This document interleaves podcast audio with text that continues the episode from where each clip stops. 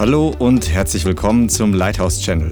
Schön, dass du eingeschaltet hast. Jetzt geht's los mit einer kraftvollen und inspirierenden Botschaft.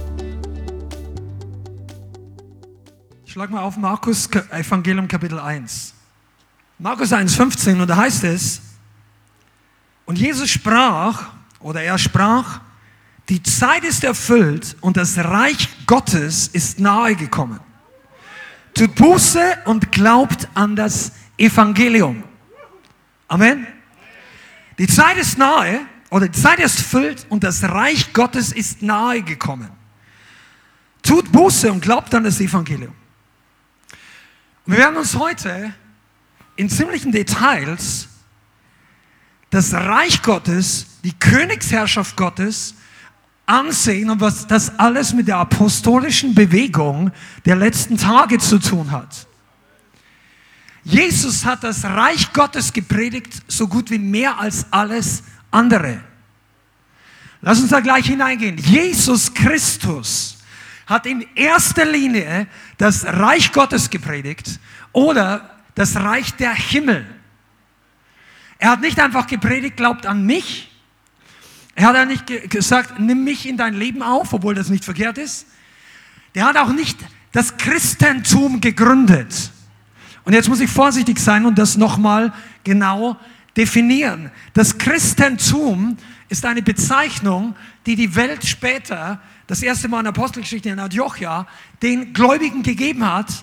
Ah, und das ist grundsätzlich, der Begriff ist nichts Verkehrtes. Aber Jesus kam nicht, um eine neue Religion zu gründen. Und er kam auch nicht mit der Ansage, wir gründen jetzt eine neue Glaubensrichtung. Und er kam auch nicht, um den Glauben der Juden zu reformieren, obwohl das sicherlich indirekt auch passiert ist. Aber er kam, das Reich Gottes zu predigen. Das Reich Gottes ist die Königsherrschaft des höchsten Königs. Die Königsherrschaft. Und er hat alle möglichen Details über das Reich Gottes gepredigt. Wie man hineinkommt, Johannes Kapitel 3, Vers 5. Er sagt zu Nikodemus, du kannst das Reich Gottes nicht sehen und nicht hineinkommen, wenn du nicht von neuem geboren bist. Er hat gesagt, das Reich Gottes ist nicht zugänglich und nicht sichtbar für Leute, die nicht von oben geboren sind. Könnt ihr euch das vorstellen? dass möglicherweise manche Zuhörer bei Jesus damals auf die Idee gekommen wären, er diskriminiert Leute oder er schließt Leute aus. Dabei war das nicht der Fall. Er sagt, sagt, die Tür zum Reich Gottes ist für alle weit offen. Aber du musst von neuem geboren werden, sonst kannst du weder hineinkommen noch es sehen. Das Reich Gottes hat Eintrittskriterien. Was, wenn du die Bibel mal richtig studierst, das Reich Gottes hat Grenzen. Und nicht einer über den hohen Zaun springt und sagt, ich bin hier ohne Jesus da, aber es ging auch. Frag mal einen reichen Mann, der mit Lazarus in einem Gleichnis vorkam. Und es ist noch nicht mal sicher, dass es ein Gleichnis war. Das, das einzige Mal, wo Jesus nicht von einem Gleichnis spricht. Und Abraham sagt zu diesem reichen Mann, nein, nein, er kann weder von hier zu euch rüber, noch kann jemand von euch zu uns. Es ist eine Riesenkluft oder Schlucht. Das Reich Gottes ist nur zugänglich für die, die von neuem geboren sind. Er hat gepredigt, wie es wächst, wie man es versteht, wer es beerbt, wann es kommt, dass es schon da ist, aber dass es gleichzeitig kommen wird. Seid ihr da? Wir gehen heute ganz viele Dinge durch. Notiere das, was dir ins Herz springt und schaust dir nachher nochmal an. Das ist eine wichtige Predigt, ganz besonders für alle von euch vom Leithaus für alle anderen auch. Aber das ist, eine, das ist eine Predigt, die du wissen müsstest. Und für alle Mitarbeiter, ihr müsst diese Predigt anhören, weil es die, eine der Kernmandate dessen, was Gott in dieser Gemeinde tun möchte, ist. Das Reich Gottes hat Prinzipien. Und wir müssen diese Prinzipien verstehen. Wir können nicht einfach,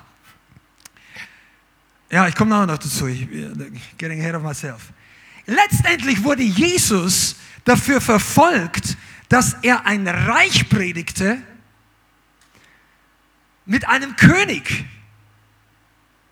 Der war nicht nur Rabbi, Zimmermann, Meister, Lehrer, Heiler. Der war nicht nur ein netter oder auch ein intelligent, der war, der war nicht nur liebevoll, der Freund der Zöllner und Sünder. Er war vor allem ein König. Und die Leute damals haben es verstanden. Auch wenn er nicht immer darüber geredet hat. Komm, seid ihr da? Was stand am Kreuz über ihn als Hauptanklage? Jesus von Nazareth, König der Juden. In drei verschiedenen Sprachen. Pilatus hat es in allen Sprachen hinschreiben lassen, weil er gesagt hat, das ist, was die Leute ihm vorwerfen. Und ihr habt euch selber entschieden. Ich meine, Pilatus war nicht ohne Schuld. Aber die Juden haben ihn gehasst, also die religiösen Juden. Wegen seines Status als Königs. Und sie wollten das Schild wieder weg haben. Er ist gestorben als König der Juden. Auferstanden als Herr des Lebens. Sieger über den Tod. Aufgefahren zur Rechten Gottes. Und er kommt wieder als König der Könige und als Herr der Herren. Jesus kommt nicht wieder als kleines Baby in der Krippe. I'm sorry. Sorry, not sorry. Er kommt wieder nicht als Zimmermann mit einem weißen Gewand und einer und ein bisschen Schreinerspäne und sagt alle, kommt, wir setzen uns noch mal hin und erzählen mal Geschichten am Lagerfeuer über die Zeit damals. Wenn Jesus wiederkommt, vergisst du, dass der Mann einmal Zimmermann war. Wenn du ihn zum ersten Mal siehst, er kommt auf dem weißen Pferd mit Feuer in den Augen, ein zweischneidiges Schwert in den Mund, einen goldenen Gürtel. Johannes beschreibt ihn am Ende der Bibel. Das war schon vor 2000 Jahren. Er beschreibt ihn, dass er strahlt heller als die Sonne am Mittag im Orient. Wenn du einmal dort unten warst, dann schaust du dann nicht am Mittag nach oben. Das Ding ist heiß und hell und er reitet und führt Krieg in Gerechtigkeit. Er führt Krieg. Ist das der gleiche Jesus, von dem du gelesen hast? Liebt eure Feinde? Natürlich ist das der gleiche Jesus. Aber warum sagt er einmal, liebt eure Feinde und beim anderen Mal kommt er und führt Krieg mit all den Feinden? Weißt du warum? Das kannst du nie verstehen, wenn du nicht die Zeiten der göttlichen Vorsehung verstehst.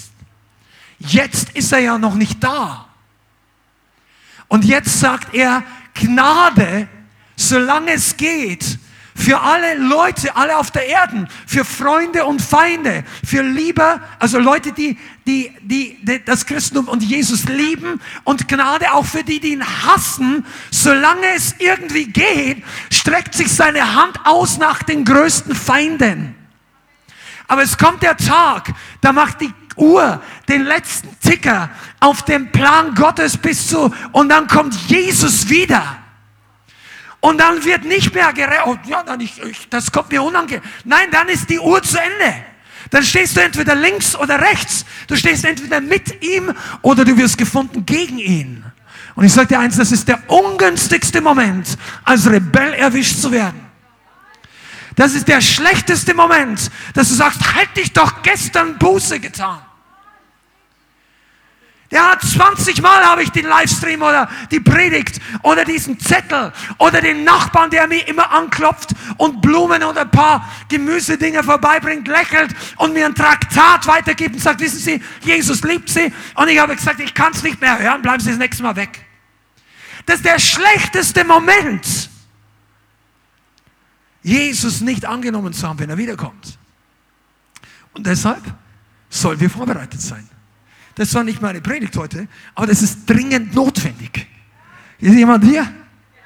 Und damit du und ich und die ganze Welt so viel wie möglich vorbereitet sind, sollen wir das Reich Gottes predigen. Das Reich, das Königreich der Himmel. Pass mal auf, ich möchte hier mal gleich aufräumen, damit du weißt, in welche Richtung es geht. Es geht nicht darum, dass wir christliche Gemeinden, auch charismatisch lebendige Gemeinden, voll machen mit Gläubigen oder voll machen mit neuen Gläubigen. Nichts dagegen, das ist schon gut. Aber die Gemeinden als solches, als Institution, als Versammlung war noch nie das ganze Zentrum, sondern das Reich Gottes. Und es ist ein großer Unterschied zwischen dem sogenannten Christentum, ein Begriff, der die Geschichte hervorgebracht hat, noch nicht mal die, die, Apostelgeschichte, es steht da nicht drin, sondern die Kirchengeschichte, die Soziologie oder was auch immer, das Christentum. Die Leute mussten ihm irgendwann irgendwie einen Namen geben und sind mit diesem Namen und das nicht verkehrt. Aber hör mir zu, nicht alle, die unter dem Christentum zusammengefasst werden, sind im Reich Gottes. Das Christentum und das Reich Gottes ist nicht deckungsgleich. Deshalb ist es ganz, ganz wichtig, dass jede Gemeinde, die sich zu Jesus Christus bekennt, nicht nur den Namen hat oder vielleicht auch ernsthaft Gläubige, sondern dass jeder darin Teil und Bürger des Königreiches ist. Du musst von neuem geboren sein. Und nicht nur von neuem geboren, weil es gibt sehr viele, die von neuem geboren waren und trotzdem nicht den Plan Gottes erfüllt haben. Weil Jesus sagt, es reicht nicht nur zu sagen, Herr, Herr, sondern wir müssen ihm nachfolgen. Die Nachfolger Jesu findest du nur im Reich Gottes. Deshalb ist es so, so wichtig. Okay, Jesus der König, das Reich ist die Hauptbotschaft. Die Prinzipien des Reiches hat er extrem viel gelehrt. Wir, wir könnten die ganze Bibel heute durch, also können wir nicht, aber du könntest die ganze Bibel durchgehen und du würdest viele, viele Gleichnisse über das Reich Gottes finden. Gleichnis von der Perle, Gleichnis vom Sauerteig, vom Fischnetz, vom Senfkorn, der vierfache Acker. Zehn Jungfrauen. Am Ende der Zeit gleicht das Reich Gottes. Und so weiter und so weiter. Jesus hat so viel gelehrt. Und er hat Prinzipien über Prinzipien über das Reich gelehrt. Was sind die wichtigsten Prinzipien? Unter anderem Vollmacht, Autorität und Herrschaft. Zum Beispiel. Das Reich Gottes ist nicht eine unsichtbare Versammlung aller Gläubigen alleine. Das Reich Gottes ist in erster Linie auch ein Herrschaftsbereich. Der Bereich, wo der große König herrscht. Wo seine Autorität ausgeübt wird.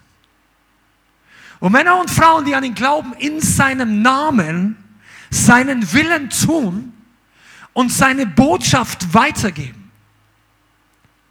Es ist der Bereich, wo die Gerechtigkeit Gottes äh, herrscht. Was sagt Paulus?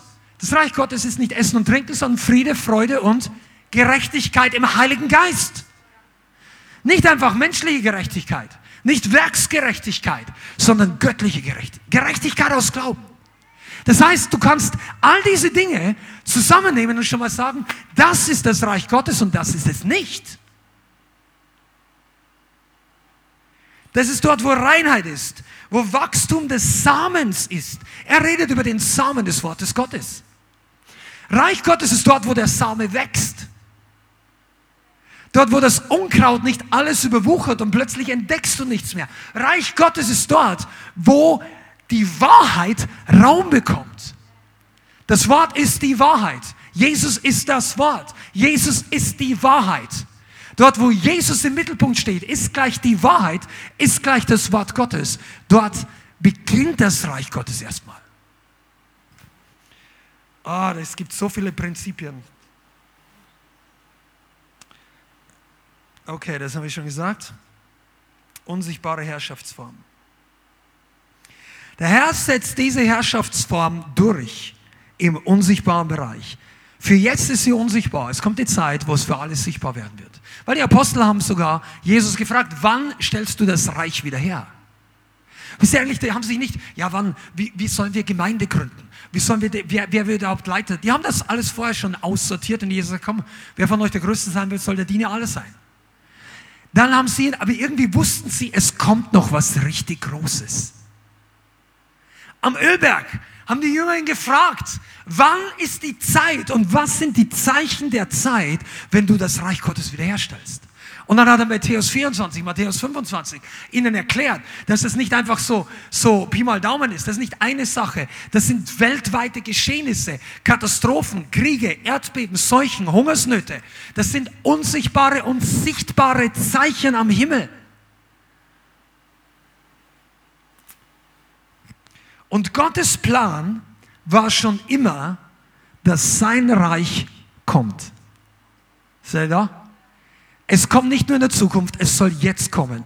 Und einige von uns, die wir aufwachsen oder aufgewachsen sind, im westlichen, aufklärer, aufklärerisch geprägten, humanistisch, griechisch geprägten Denken, ist ja nicht alles falsch, aber dieses Denksystem bringt dich dazu, dass du manche Prinzipien in der Bibel nicht ganz verstehst, weil du sagst entweder oder. Ja, das muss doch so sein. Wenn das nicht ist, kann das nicht. Ist es da oder ist es nicht da? Jesus, Jesus sagt beides. Das Reich Gottes ist da, aber es kommt auch noch. Und das kann nur jemand verstehen, der fähig ist, und ich glaube, du brauchst einen Heiligen Geist dazu, der fähig ist, multidimensional zu denken. Habt ihr das in der Schule mal gehabt? Diese Analogie von zwei, dreidimensional? Hat euch das jemand mal erklärt? Einige, ja, Lehrer. Also, mir haben es das in der Schule so erklärt, das ist viele Jahre her. Stell dir mal vor, ein Blatt Papier und mal mal ein Strichmännchen drauf. Könnt ihr, ist simpel, oder? Sei da, nick mal, wenn es verstanden Und dann malst du ein Haus drumherum mit einer Tür und da musst du eine Öffnung haben, sodass das Strichmännchen rausgehen kann. Und dann malst du Vierecke und so weiter hin. Das ist Leben oder Darstellung im zweidimensionalen Raum. Wenn ich jetzt, das jetzt spontan ist, kann ich es nicht an die Wand werfen. Aber wenn du ein geschlossenes Viereck um ein Strichmännchen malst, kommt das da nie raus. Seid ihr da? Könnt ihr folgen? Wenn du einen geschlossenen Viereck machst und dort ist ein Strichmännchen drin und angenommen, das wäre sein Haus, dann kommt da auch keiner von außen rein, solange keine der Linien unterbrochen ist, weil es ist alles zweidimensional. Jetzt, wenn aber du kommst oder ich als dreidimensionales Geschöpf, Wesen und nimmst von oben einen Bleistift und lass den langsam runter in dieses Haus, was passiert dann auf dieser zweidimensionalen Ebene? Was erscheint da? Da erscheint ein Punkt. Die Spitze des Bleistifts erscheint zunächst mal als Punkt. Das heißt, ohne dass der weiß, wie der Punkt hereinkommt, erscheint plötzlich mitten im Raum ein Punkt für den. Und wenn du den Bleistift weiter runter tust, dann wird der, weil er so ein Kegel ist, ein Kreis und wird immer dicker. Und du tauchst den Bleistift durch dieses Blatt durch und dann wird am Ende ein Kreis. Und wenn er auf der anderen Seite auch noch gespitzt wäre, dann wird er wieder dünner und wird wieder zum Punkt und verschwindet. Was hat, der zwei, was hat das zweidimensionale Männchen jetzt gesehen? Er war in einem geschlossenen Raum, plötzlich erscheint ein Punkt, der wird zu einem Kreis aus dem Nichts, wird wieder zu einem Punkt und ist weg. Jetzt haben wir die Hälfte der Leute hier abgehängt, oder? Okay, studier es nachher mal aus. Wisst ihr, was das ist? Das Gleiche ist, wenn eine Person, ein geistliches Wesen aus der vierten, fünften, sechsten, welche auch immer Dimension, in unsere Dimension erscheint. Das ist für Jesus überhaupt noch nicht mal ein übernatürlich. Der hat einfach, der lebt in vollkommen größeren Dimensionen. Am Tag der Auferstehung oder danach, man weiß es nicht genau, aber ich glaube, auch am Tag war die, also am Sonntag, waren die Türen noch verschlossen und Jesus erschien einfach aus dem Nichts in dem geschlossenen Raum der Leute. Einfach bumm. Weißt du, er stieg einfach aus der anderen Dimension rein, ist da und geht wieder weg. Der braucht keine Tür. Seid ihr da? Das ist so simpel. Übrigens, das ist auch die simpelste Begründung, weshalb Christen trotzdem belastet sein können, wenn sie mit dem Heiligen Geist erfüllt sind. Weil Leute sagen, boah, Jesus würde niemals da wohnen, wo der Teufel wohnt. Natürlich teilt er sich nicht das Sofa mit dem Teufel. Das muss der ja gar nicht. Gott ist so viel Dimensionen größer, der juckt den überhaupt nicht. Der ist hunderte Dimensionen größer. Der ist komplett woanders. Der Feind sieht den überhaupt nicht. Und wenn Gott will, wird er sowohl für den Feind als auch für dich offenbaren. Wenn er nicht will, nicht. Aber er ist da.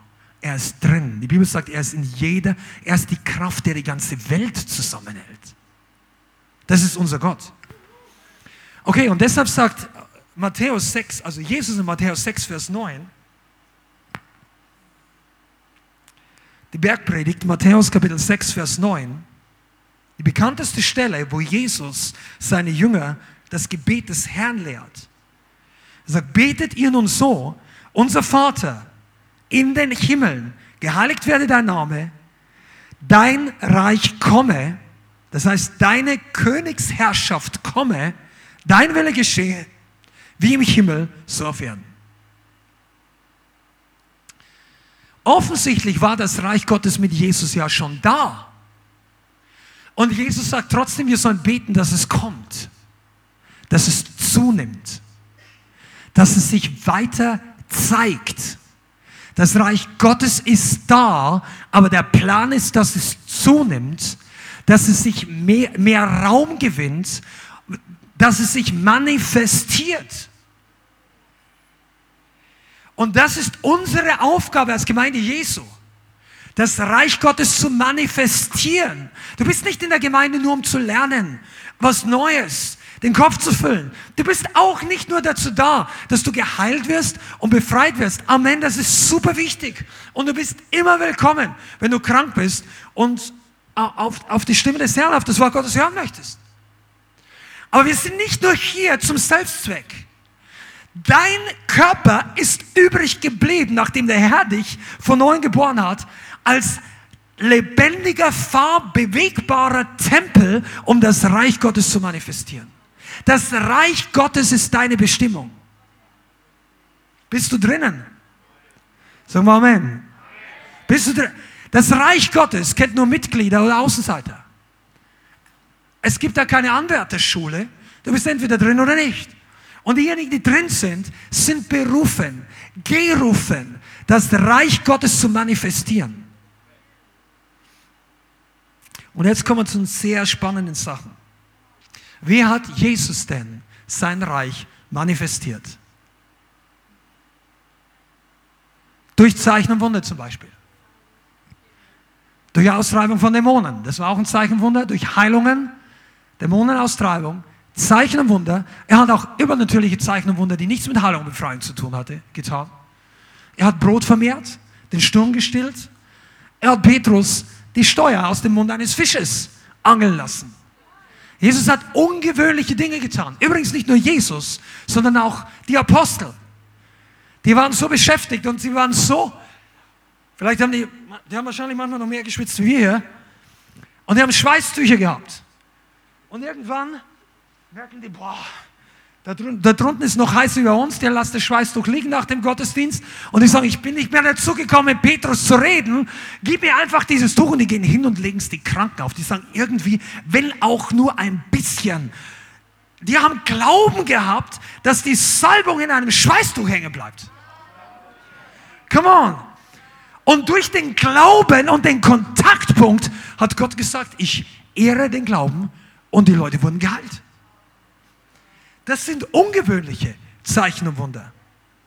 Und das haben sie aufgeschrieben. Also, Jesus hat gelehrt, geheilt und Dämonen ausgetrieben. Das waren die drei großen Bereiche seines Dienstes.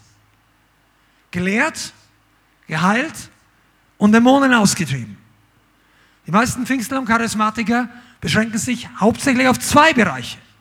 Und viele der sogenannten Evangelikalen oder Cessationisten, also diejenigen, die glauben, dass die Gaben oder das Aposteltum aufgehört hat, die beschränken sich nur auf das Lehren. Aber das Reich Gottes wurde demonstriert mit diesen drei Bereichen.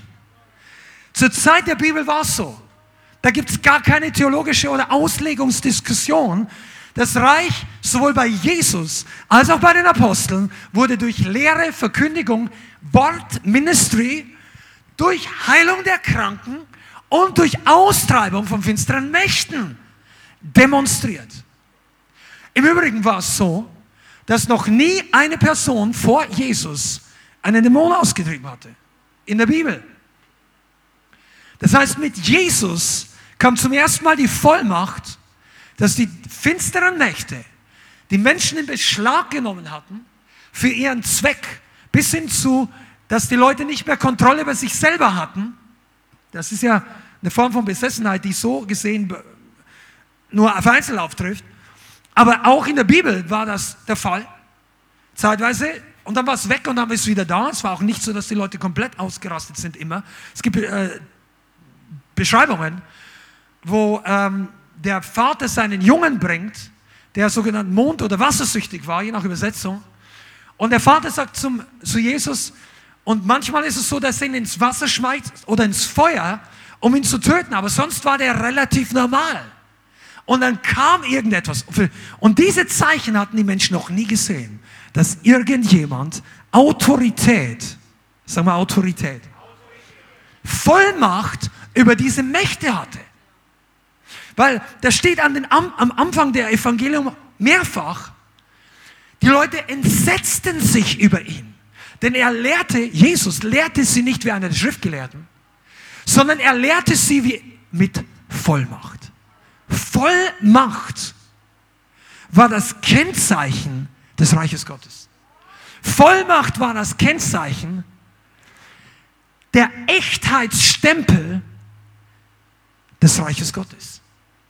Deshalb war das Reich Gottes nicht wirklich manifestiert, wenn die Vollmacht gefehlt hat. Du sagst, ja, wir haben Frieden und Liebe. Amen, das ist das Reich Gottes. Aber wenn du das konsequent nach Liebe und Friede dich ausstreckst, dann wirst du über kurz oder lang sehr schnell in Konfrontation mit den Kräften kommen, die nicht Liebe und nicht Frieden sind. Und hier kommen wir gleich zum zweiten ganz großen Grundprinzip. Das solltest du dir merken, wenn es ums Reich Gottes geht. Nochmal, immer die Hand. Bist du im Reich Gottes?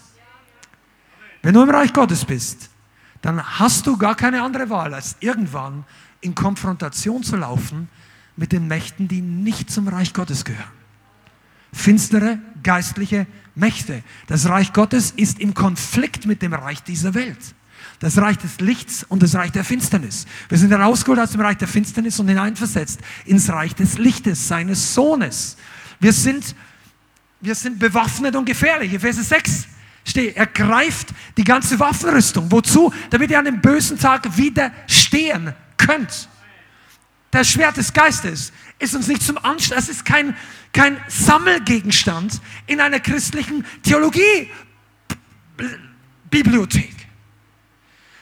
Das Schwert des Geistes ist eine Waffe.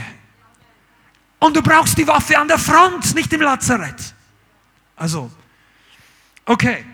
Also, Wort Gottes, Krankenheilung, Befreiung.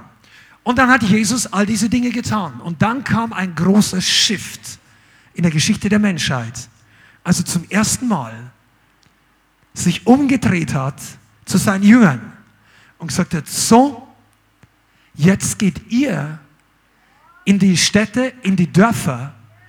Überall sagt die Bibel, wo er hingehen wollte, sandte er sie zwei zu zwei aus. Zuerst zwölf, dann siebzig um die Städte vorzubereiten, aber die gingen auch aus und predigten genau die gleiche Botschaft. Sie predigten das Evangelium des Königreiches. Das war das erste Mal, als Jesus sie aussandte und er nannte sie Apostel. Und jetzt kommen wir in einen Bereich hinein, der sehr, sehr wichtig ist. Deshalb habe ich mir heute mehr Zeit für das Teaching genommen. Apostel waren die, die er gesandt hat. Amen?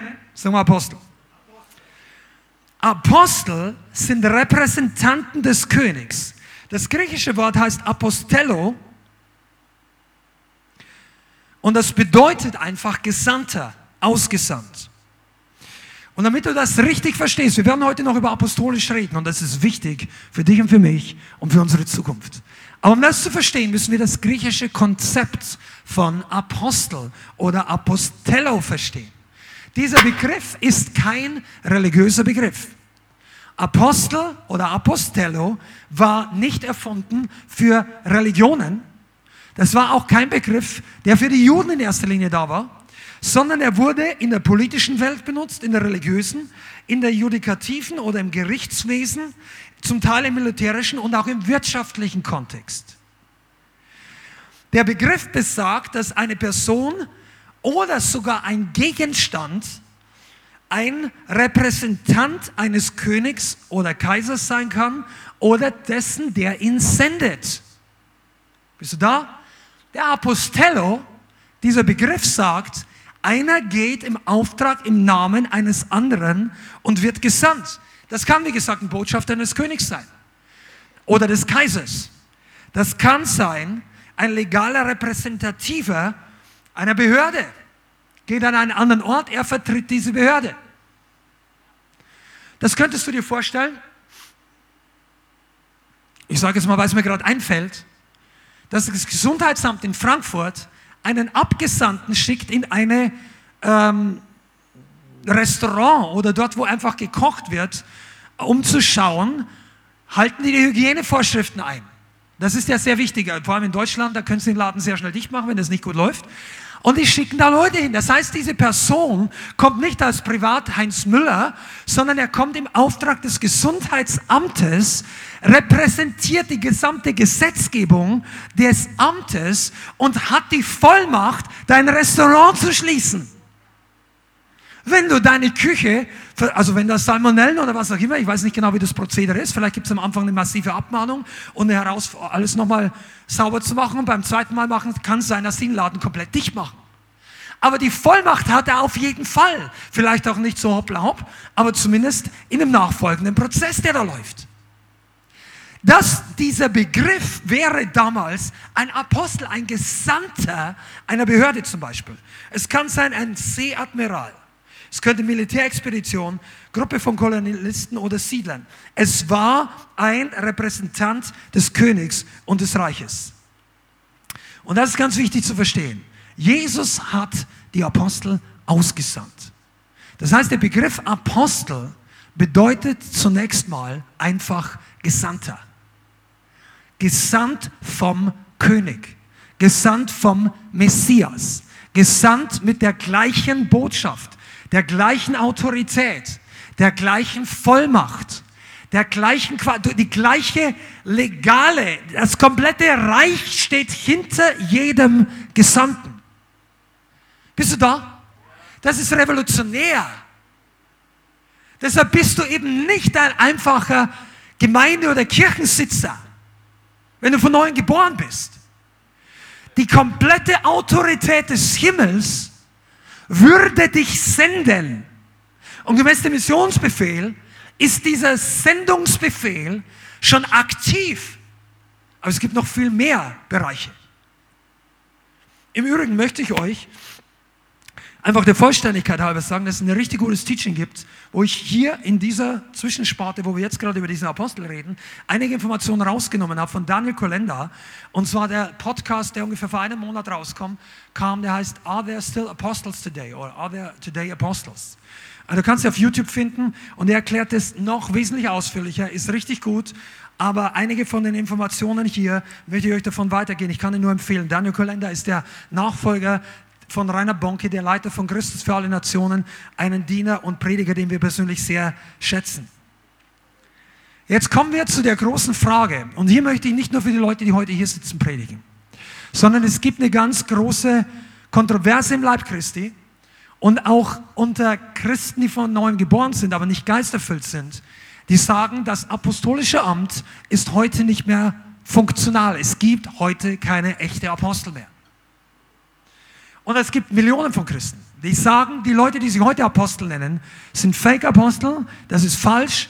Und weil die Apostel aufgehört haben damals, haben mit ihnen auch die Wunder aufgehört, weil die Wunder waren nur dazu da, um zu bestätigen, dass die Apostel und die Bibel die Wahrheit ist oder die Apostel die Wahrheit predigen und so weiter. Und die Gaben des Geistes hätten auch aufgeführt. Und mit dieser ganzen Argumentationskette hängt sehr viel dran. Deshalb ist es ganz wichtig zu verstehen, wenn wir über apostolische Salbung reden, über Apostel. Und nur mal bevor einer auf irgendwelche Gedanken kommt, wir reden heute nicht davon, dass in diesem Raum, in diesem Dienst oder so irgendjemand sich als Apostel bezeichnet. Wir reden nicht davon, dass wir Visitenkarten drucken oder irgendwelche große Titel suchen haben oder Ehre von Menschen haben. Das spielt überhaupt keine Rolle. Das ist heute überhaupt noch nicht mal ansatzweise das Thema. Aber wenn es ein Apostelamt heute gibt, Genauso, wenn es ein Prophetenamt gibt, wenn es Evangelisten gibt, Pastoren und Lehrer, dann gibt es die Salbung dieses Dienstes auch für den gesamten Leib, ohne dass jeder ein Apostel, ein Prophet, ein Hirte, ein Evangelist und Lehrer sein muss. Können ihr das verstehen? Du bist berufen, die Bibel zu verstehen und andere im Kleinen zu erklären, zu unterweisen. Das macht dich noch nicht zum Amt des Lehrers. Aber auf jeden Fall sollst du Leute in die Wahrheit führen. Wenn sich jemand durch dich bekehrt, you better know it. Du solltest besser dieses Evangelium kennen und du solltest Leute in die Wahrheit führen können. Und wenn du nicht mehr weiter weißt, dann gehst du zu Leuten, die reif im Glauben sind, Leute zu Leitern, vielleicht Gemeindeleitern, oder du suchst dir geistliche Input, der gut, der biblisch ist. Das sind dann die Lehrer. Jeder, nicht jeder ist Evangelist, aber bei, beim Willen Gottes, jeder Christ sollte evangelisieren, sollte Menschen für Jesus erreichen. Jeder Christ ist nicht ein Fürbitter, aber jeder sollte beten. Jeder ist nicht Anbetungsleiter oder Musiker oder, oder ein Spezialist, aber jeder sollte anbeten. Jeder sollte in eine Gemeinde kommen, obwohl du kein Pastor bist. Und Paulus sagt selber, ich wünschte, dass alle weiß sagen. Das macht uns aber nicht alle zu Propheten. Und genauso, wenn es Apostel gibt, gibt es eine apostolische Salbung, in der wir gehen können. Und das ist ein großes Geheimnis, worüber ich heute weiter sprechen möchte. Also, lass uns nochmal zurückkommen. Welche Arten von Apostel gab es und gibt es? Und das ist jetzt wichtig. Okay. Um das genau zu definieren, musst du wissen, dass es bestimmte Gruppen von Apostel gab, die die Bibel nicht unterschiedlich nennt, aber alle unter dem Begriff Apostel, Apostello, zusammengefasst Zunächst mal gibt es die zwölf Apostel. Die zwölf Apostel hatten eindeutig eine Sonderstellung. Die zwölf Apostel hatten einen besonderen Auftrag und einige Merkmale, die andere Menschen nie mehr haben werden. Okay? Deshalb sind die tatsächlich anders zu bewerten. Alle Aposteln der zwölf waren zunächst mit Jesus von Anfang seines Dienstes bis zu seiner Himmelfahrt. Sie haben ihn physisch gesehen, sie haben ihn physisch gehört, sie haben die Kreuzigung teilweise gesehen, aber sie waren alle Zeugen der Auferstehung. Sie haben den Auferstandenen physisch gesehen. Das ist der zweite Punkt. Drittens, sie hatten globale, universale Lehrautorität. Das heißt, die zwölf Apostel waren verantwortlich, dass die Urgemeinde die richtige Theologie und Lehre hatte. Und das waren nur die zwölf Apostel damals, denn die hatten die Lehre von Jesus persönlich gehört. Die hatten auch die Weisheit, die Reife und sie waren von Jesus zu seinen Lebzeiten eingesetzt auch als Autorität, als Stützen, als Säulen, als Leiter. Sie wurden nachher in der ersten Gemeinde am Pfingsten auch als Säulen gesehen. Und diese Apostel waren verantwortlich, dass die Lehre in der Urgemeinde korrekt wurde. Es gab noch keine Bibel. Können Sie das nachvollziehen? Es gab noch keine Bibel. Diese zwölf Apostel waren größtenteils dafür verantwortlich, dass die Bibel geschrieben wurde. Und diese zwölf Apostel, der letzte Punkt, der sie unterscheidet von uns allen, ihr Name ist im himmlischen Jerusalem eingraviert als Grundsteine. Das liest du in der Offenbarung. Auch das unterscheidet die zwölf von uns oder von irgendeinem anderen. Okay? Insofern sind die zwölf Apostel eine besondere Kategorie. Okay. Einer von den zwölf, wie ihr wisst, ist abgefallen, hat Jesus verraten, Judas, und er wurde nachher durch Matthias ersetzt. Matthias war einer von den zwölf, aber auch er wurde schon nicht persönlich von Jesus ausgewählt, sondern er wurde durch Los bestimmt. Aber er war auch einer von den zwölf. Und jetzt gibt es noch weitere Apostel. Warum schauen wir uns das heute an? Weil es wichtig ist für dich und für mich und auch theologisch und geistlich, Apost das apostolische Konzept korrekt zu verstehen. Okay? Es gab neben den zwölf noch 70 andere Apostel, denn die wurden auch ausgesandt. Erinnerst du dich? Apostello bedeutet zunächst mal Gesandter. Jesus hatte zuerst zwölf ausgesandt und dann 70. Ja? Die 70 waren Apostel. Dann gab es zwei besondere, Paulus und eben Matthias, den habe ich schon erwähnt. Oder Matthias, nicht Matthäus. Matthias, der hinzugefügt wurde. Paulus war offensichtlich ein Apostel, aber er war nicht der Zwölf. Und dann sagt die Bibel noch elf weitere Personen, die im Neuen Testament Apostel genannt werden. Darunter sind Apollos, Epaphroditus, im Philippa 2 äh, Jakobus, der Bruder des Herrn, der taucht in der Apostelgeschichte auf. Der war auch noch kein Apostel zu Lebzeiten Jesu, aber er war eine große Autoritätsperson und er war ein Schreiber der Bibel, der, der Jakobusbrief. Dann gab es Barnabas, äh, Silas und Timotheus. Es gab im Römerbrief Andronicus und Junia und äh, Titus und dann noch zwei un, also namentlich nicht genannte Brüder äh, bei 2. Korinther 8, Vers 18 und so weiter, die im Zusammenhang mit Titus genannt werden. Es gibt mindestens elf weitere Leute, die auch noch Apostel waren. Okay, ich möchte dir das erklären, dass das Apostelamt für heute definitiv noch wirksam ist. Weil auch wenn die zwölf Apostel für sich genommen nicht mehr heute auftreten und keine weitere Gläubige wird jemals in der Autorität der zwölf Apostel wieder auftreten, also in folgender Autorität, keiner hat die Autorität, ein weiteres Buch der Bibel zu schreiben. Amen. Und keiner hat Jesus physisch nochmal gesehen. Das kannst du auch heute nicht mehr, weil Jesus in den Himmel aufgefahren ist. Aber trotzdem gab es Paulus und Jakobus, die als Leiter angesehen waren und im Apostelamt waren. Und es gab noch eine ganze Reihe von anderen Aposteln. Und die Bibel nennt Epheser 4, Vers 11 den Dienst der Apostel als einer der fünffältigen Dienste. Und das schlag, schlag das mal auf zusammen. auf Epheser 4, Vers 11.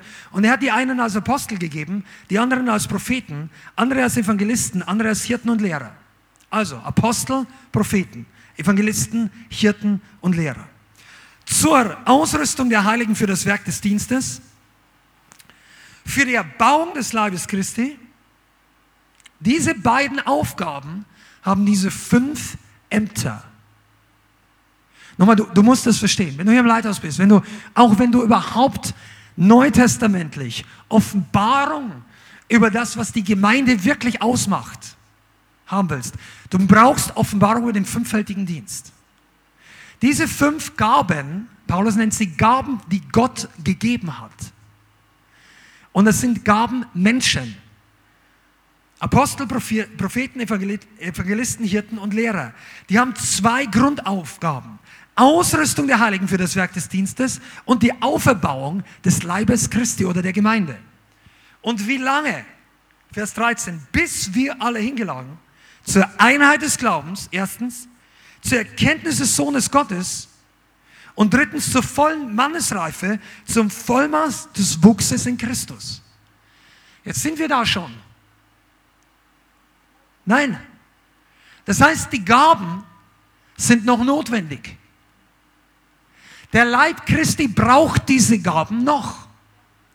Er braucht nicht nur Evangelisten, Hirten und Lehrer sondern er braucht auch Propheten und Apostel.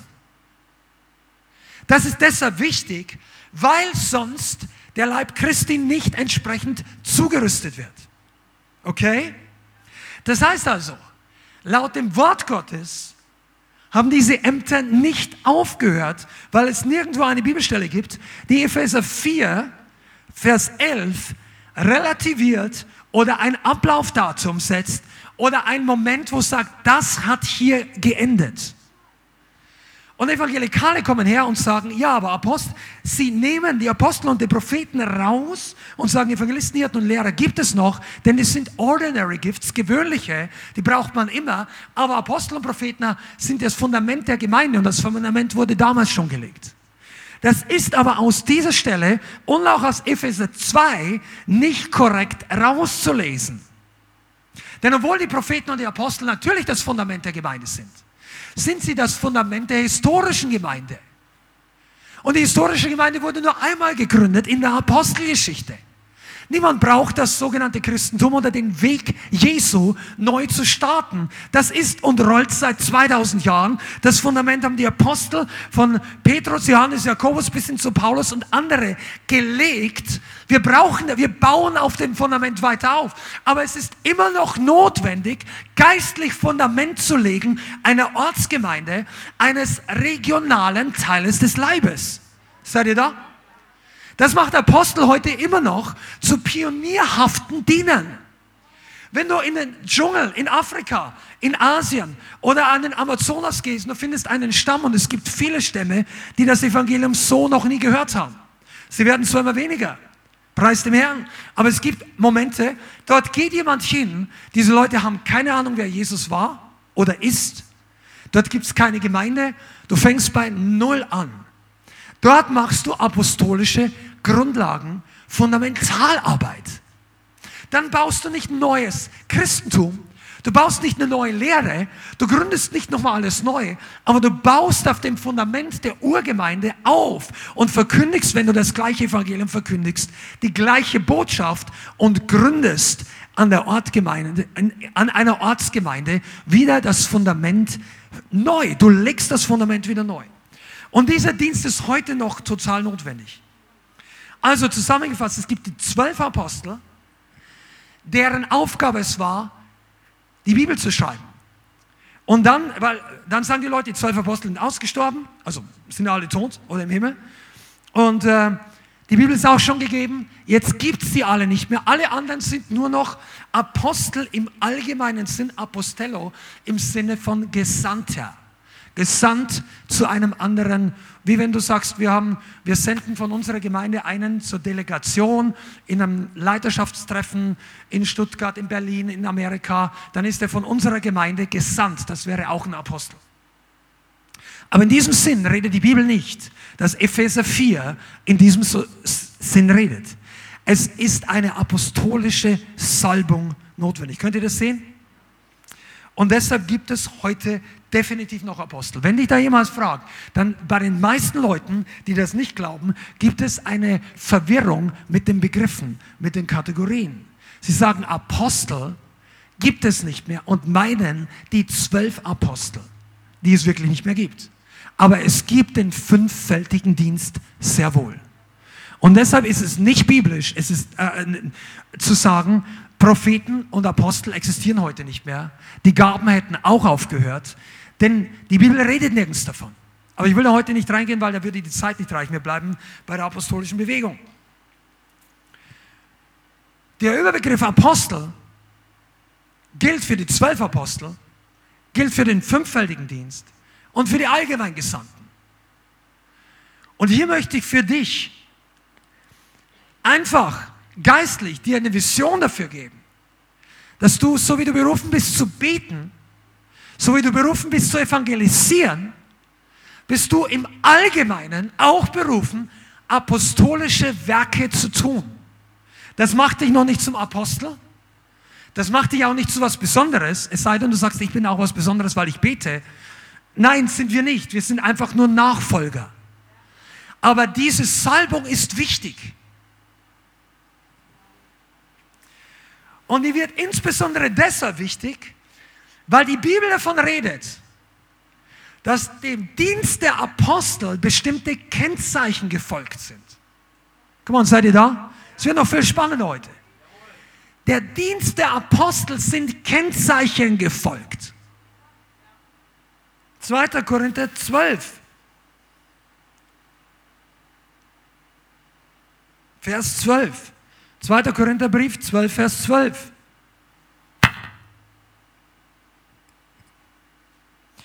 Und hier schreibt Paulus den Korinthern, die Gemeinde, die er selber gegründet hat, die Zeichen der, des Apostels oder die Zeichen der Apostel sind ja unter euch vollbracht worden in allem Ausharren, das heißt Geduld, in Zeichen und Wundern und in Machttaten. Das Wort heißt griechisch Dynamis. Daher kommt das moderne Wort Dynamit.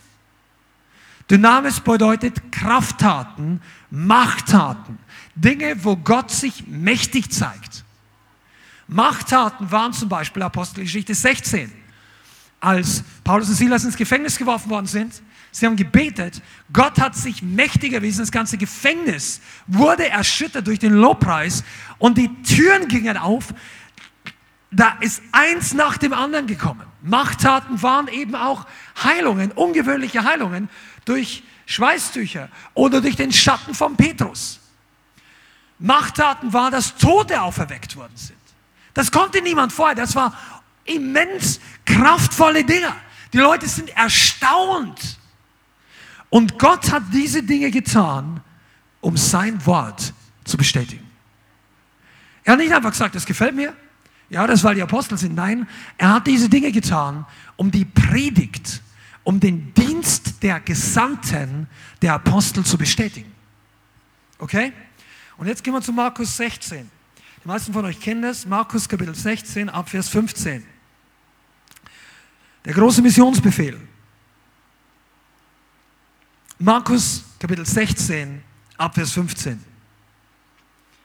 Und er ist Jesus, sprach zu ihnen, geht hin in die ganze Welt und predigt das Evangelium der ganzen Schöpfung. Wer gläubig geworden und getauft worden ist, wird errettet werden. Wer aber ungläubig ist, wird verdammt werden. Diese Zeichen werden denen folgen, die glauben. In meinem Namen werden sie Dämonen austreiben. Sie werden in neuen Sprachen reden.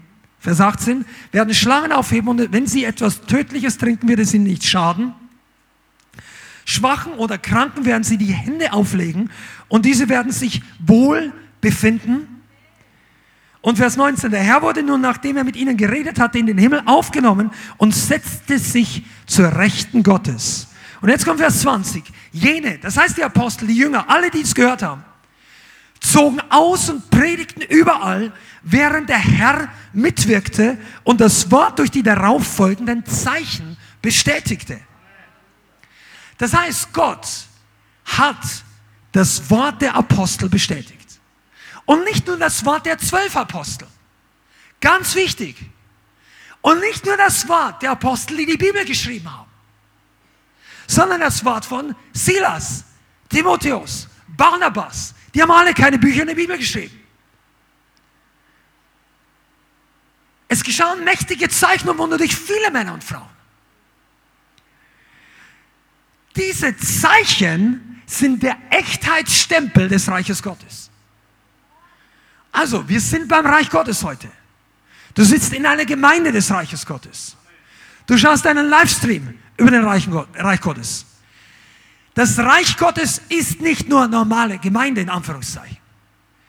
Und das Reich Gottes hat Gesandte, Botschafter, an seiner Stadt. Das heißt nicht, du bist ein Stellvertreter Christi auf Erden, so wie der Papst, aber du repräsentierst das Königreich der Himmel in deinem Umfeld. Wenn die Leute dich sehen, haben sie eine Chance, Jesus zu sehen. Und wenn du dich verhältst, wie Jesus verhält, wenn du redest die Botschaft, also nicht, wenn du über Fußball oder Eintracht oder Bayern redest, obwohl ich sagen nichts dagegen, du kannst auch noch, das ist nicht Sünde, aber das bestätigt Gott ja nicht durch Zeichen und Wunder. Aber wenn wir über das Evangelium reden, wenn wir das Evangelium, das nicht nur von Jesus, sondern vom Reich Gottes predigen, und du sagst, Jesus heilt heute noch, und in diesem Namen, von dem ich dir gerade geredet habe, erzählt habe, in diesem Namen beugt sich jede andere Macht. Dann sagt Gott, Engel, macht euch bereit, wir kommen hier gerade auf die Zielgerade.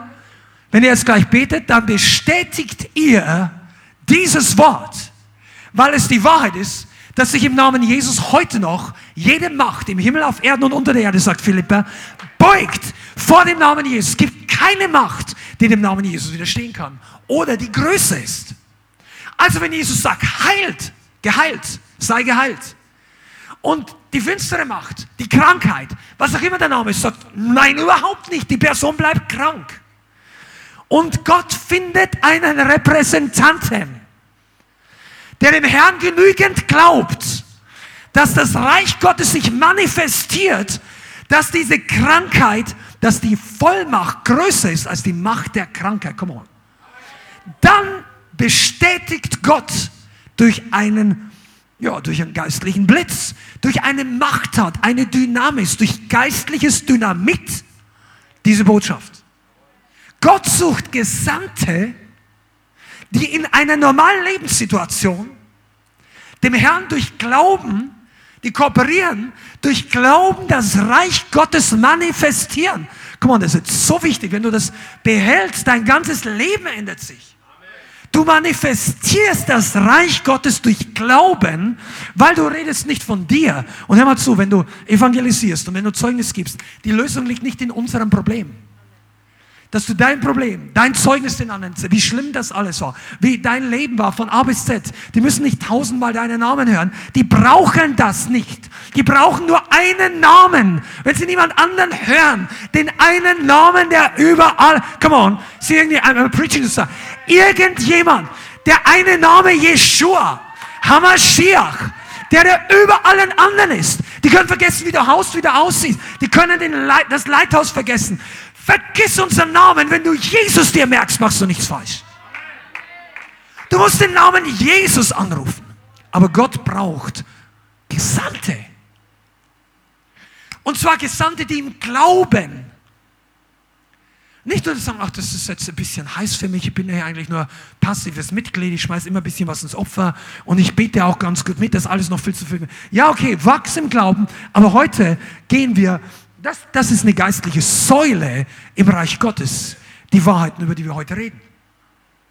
Das ist eine Säule für die Gemeinde der Endzeit. Denn die Welt ist nicht interessiert an einem nächsten theologischen Buch alleine. Davon gibt es schon Tausende und Hunderttausende. Gute und schlechte.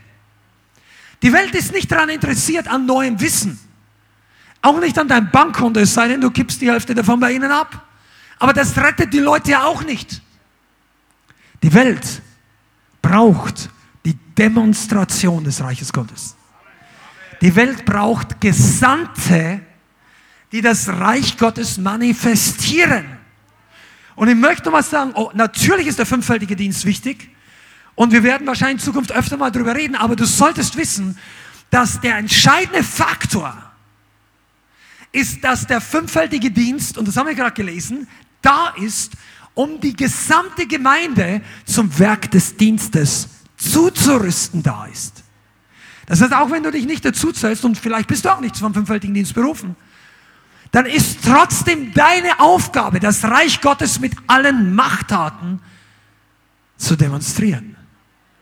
Und einige von euch, come on, das ist, das ist geistliche Revolution. Vor paar hundert Jahren hättest du mich dafür verbrannt für diese Geschichte. Das ist eine geistliche Dynamit, wenn du weißt, was das bedeutet. Du hast die Möglichkeit, weißt du, wisst ihr eigentlich, dass der Erste, der eine Erweckung in Samaria vom Stapel gelaufen hat, das war ein Tischebediener. Ja, ein Kellner. Philippus. Nicht der Apostel Philippus, nicht der, der, der bei Jesus dabei war, sondern der sogenannte Diakon, aber das heißt im Griechischen eigentlich nur Helfer, Mitarbeiter. Clan herausgesuchter, von exzellentem Ruf, von Vorbild im Geist, im Natürlichen, in vielen Dingen, gutes Zeugnis. Mann ohne menschlichen Tadel in diesem Sinn. Aber der war da, um die Tische zu bedienen. Hunderte, vielleicht Tausende von Leute, die brauchen zuverlässige Leute. Zuverlässigkeit ist wichtig. Wenn du hier dienst und du dienst einfach mal mit natürlichen Dingen, ja, das ist noch nicht meine Berufung. Ja, ich bin berufen für Afrika, ich bin berufen für Indien, ich bin berufen für einen großen Dienst, prophetischen und jetzt muss ich hier schuppen und so weiter. Wie du deine Aufgabe tust, bestimmt, wie dein Wandel in Zukunft aussieht. Amen. Das ist ganz wichtig. Und Philippus hat einfach seine Aufgabe gut gemacht. Und dann kam später große Verfolgung wegen seinem Kumpel. Also ein bisschen salopp gesagt, aber Stephanus, der war auch einer der Diener. Und er war voll des Geistes. Und der Mann hat gepredigt, dass du denkst, der wäre einer von den ersten Aposteln. Der hat sich mitten in die inquisitorische Gerichtsverfahren der Pharisäer und Sadduzäer und des Hohen Rates gesetzt und hat ihnen von, nicht von Adam und Eva, aber zumindest von Mose bis in die Neuzeit überall gepredigt, wo Leute genauso dem Heiligen Geist widerstanden haben wie sie. Nein, der Mann hatte eine Kühnheit, das war unfassbar. Und am Ende knirschen sie mit den Zähnen und sagen, es kann nicht sein, dass der Mann lebt. Und boom, haben sie ihn verfolgt und rausgezerrt in einem Mordprozess, weil er hatte den Tod ja nicht verdient. Und dann haben sie ihn gesteinigt. Und haben ihm noch die Kleider entrissen. Und wer hat auf seine Kleider aufgepasst? Saul. Saulus, man. Vielleicht war der 25 oder 28, er war ein junger Mann, sagt die Bibel. Saulus stand da und sagt, das ist in Ordnung. Der muss weg da. Der gehört zu der Sekte. Der ist gefährlich für Juden. Saulus war ein Eiferer. Und dort hat er gelernt, wie man Christen verfolgt. Vielleicht auch schon vorher. Und Stephanus sagt nur, ich sehe den Himmel geöffnet und den Sohn Gottes zur Rechten der Herrlichkeit Gottes stehen. Die Bibel sagt, Jesus hat sich hingesetzt, als er in den Himmel aufgefahren ist. Aber als Stephanus kurz davor nach Hause zu gehen, ist Jesus mal aufgestanden von seinem Thron und sagt, komm rein. Herzlich willkommen. Und das war noch nicht mal einer der zwölf Apostel.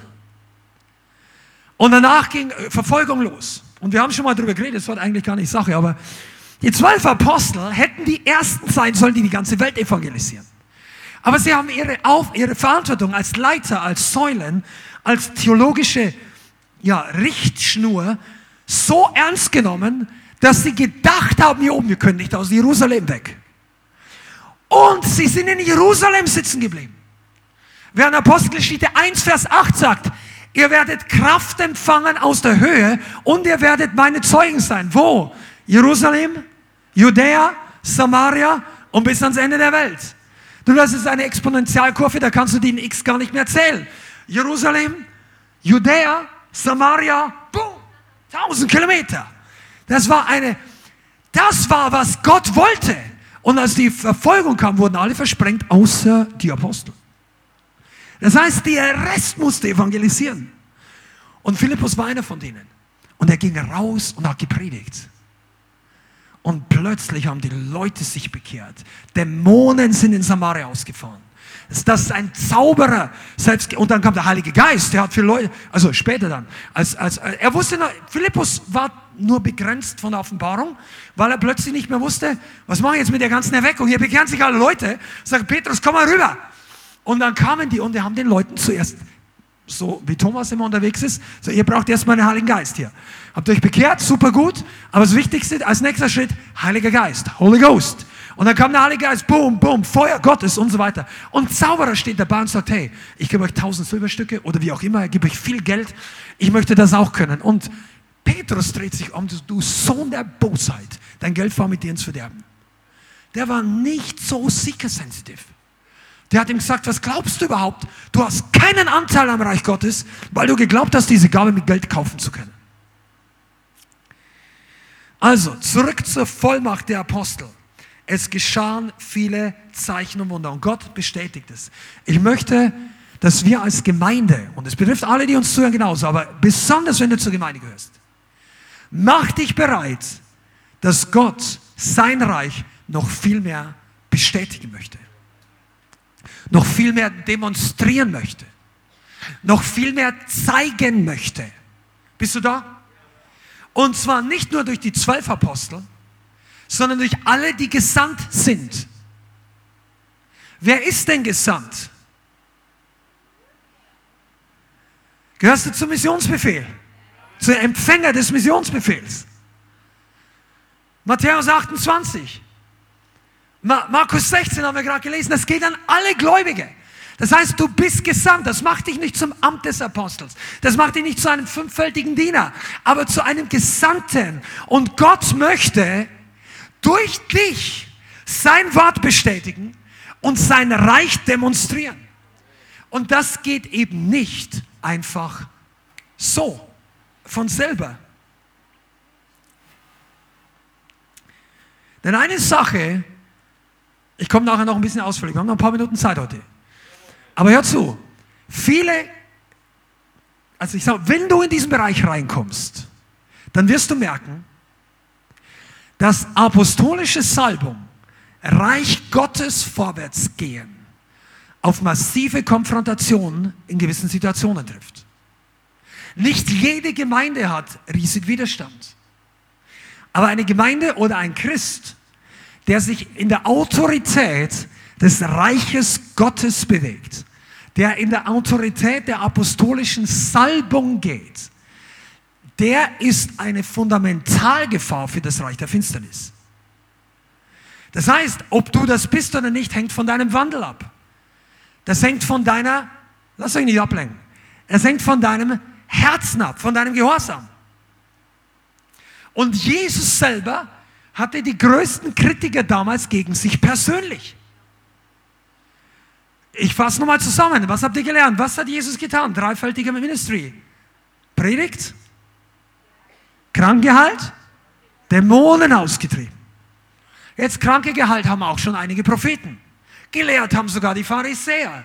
Zwar nicht die ganze Wahrheit, aber Dämonen ausgetrieben hat vor Jesus noch niemand. Und das hat auch die Pharisäer so massiv gestört, weil das Ausfahren der Dämonen absolut nicht nachzumachen war. Das konntest du nicht faken. Das konntest du auch nicht, das war für sie nicht erklärbar. Und die einzige Erklärung, weil sie sich im Herzen und im Verstand schon vorgenommen hatten, Jesus ist falsch, Jesus muss falsch sein, dieser Rabbi, der darf nicht richtig sein, der ist gegen uns, der ist gegen unser Verständnis des Wortes Gottes, der hat uns nicht geehrt, der wurde von uns nicht gesandt, der hat keinen theologischen Brief von der ähm, Pharisäer. Jesus war ihnen ein Dorn im Auge, weil er ihre Menschengefälligkeit und ihr System nicht gestützt hat. Und sie waren offended, weil er neben ihrer Autorisierung gedient hat. Der Hohepriester hätte sagen müssen, wir was sagen. Nein, Jesus sagt, ich bin vom Himmel gesandt. Und dann sagen sie, und ihr wisst das alles, ah, er treibt die Dämonen nicht anders aus, außer durch Belzebul, dem Obersten der Dämonen. Aber ich, ich, ich schlage nicht alle Bibelstellen auf, ihr könnt das in Lukas 11 nachlesen und so weiter. Und sie haben ihn angeklagt, dass er die Dämonen austreibt mit Hilfen dem Obersten. Jetzt für uns klingt das so, ach, das ist ja easy. Ja, das, das macht der Teufel. Ja, das wirkt er. Und Jesus sagt erstmal, Leute, ihr wisst überhaupt nicht, was ihr sagt. Das, was ihr sagt, gibt gar keinen Sinn. Ihr erfindet es, das, das gibt's nicht, das gab's nicht, das wird's niemals geben. Der Oberteufel wird den Unterteufel niemals austreiben. Das hat Jesus gesagt. Er sagt, die beiden sind nicht in Konkurrenz, die arbeiten zusammen. Der eine schmeißt den anderen nicht raus, weil wenn ein Haus mit sich selbst uneins ist, wird es zugrunde gehen. Ein Reich mit sich selbst entzweit wird nicht bestehen können, sagt Jesus. Deshalb treibt der Teufel, der obere oder der Satan, nicht die unteren aus. Deshalb haben all die Evangelikalen und all diese Kritiker ein Problem, die können sagen, die Heilung kann vielleicht vom Teufel kommen, aber die Dämonenaustreibung ist schwierig. Und wenn du jetzt mal in diesem Lukas Kapitel 11, lass uns mal kurz aufschlagen. Ich will auf den Lukas 11, Vers 20 raus. Lukas Kapitel 11.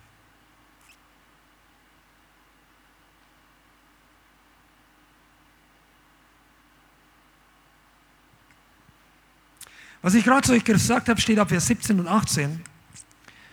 Lukas 11, Vers 18. Wenn aber der Satan mit sich selbst entzweit ist, wird's, wie wird sein Reich bestehen? Denn ihr sagt, dass ich durch Belzebul die Dämonen austreibe. Wenn ich aber, wenn ich durch Belzebul die Dämonen austreibe, durch wen treiben eure Söhne sie aus? Also er meint damit die Jünger, die anderen Menschen. Nee, er war der Sohn Gottes. Die von Menschen geborenen. Und das ist auch ein, Fundamentalargument gegen diese unsinnige Argumentation, dass ein Teufel den anderen austreibt. Weil wenn Jesus wirklich durch den Satan austreibt, durch wen, treiben, durch wen treibt Simon, Petrus? Verstehst du, wenn der, der, der Satan kann nur in einer Person gleichzeitig sein. Wenn er durch Jesus sie austreibt, dann ist er nicht gleichzeitig mit Petrus da drüben unterwegs. Aber Leute, die Christus und die Salbung kritisieren wollen, die wollen im Endeffekt gar nicht logisch denken. Sie suchen nur Argumente, was ihre Meinung stützt. Weil sie ein vorgefertigtes Bild haben, dass das muss das Ergebnis sein. Und ich suche die Bibel durch und ich suche lange genug nach Fehlern bei einer bestimmten Gemeinde oder einer Denomination oder Pfingstler oder was auch immer. Ich suche so lange nach Fehlern, bis mein Ergebnis bestätigt ist. Das ist aber nicht Wahrheitsliebe, das ist eine eigene Agenda verfolgen. Wahrheitsliebe bedeutet, ich suche nach der Wahrheit, egal wie der Ausgang für mich ist. Eine Agenda ist, ich suche nach Argumenten, dass das Ergebnis, was ich will, rauskommt. Und Jesus sagt, es funktioniert so nicht. Und jetzt kommt der Vers 20, hör mal genau zu. Wenn ich aber durch den Finger Gottes, sag mal Finger Gottes, die Dämonen austreibe, so ist das Reich Gottes zu euch gekommen. Come on. Wenn ich, wenn ich sagt, Jesus durch den Finger Gottes die Dämonen austreibe, so ist das Reich Gottes zu euch gekommen. Der Finger Gottes, manche denken, es ist ein Zeigefinger, vielleicht, aber es ist auch ein Daumenabdruck. Der Finger Gottes. Jesus sagt, wenn das Gott ist, dann sollt ihr heute wissen, dass das hier ist das Reich Gottes. Dämonen fahren aus, Kranke werden geheilt. Das ist der Finger Gottes. Der Finger. Und wenn du mal den Finger Gottes in der Bibel studierst, dann,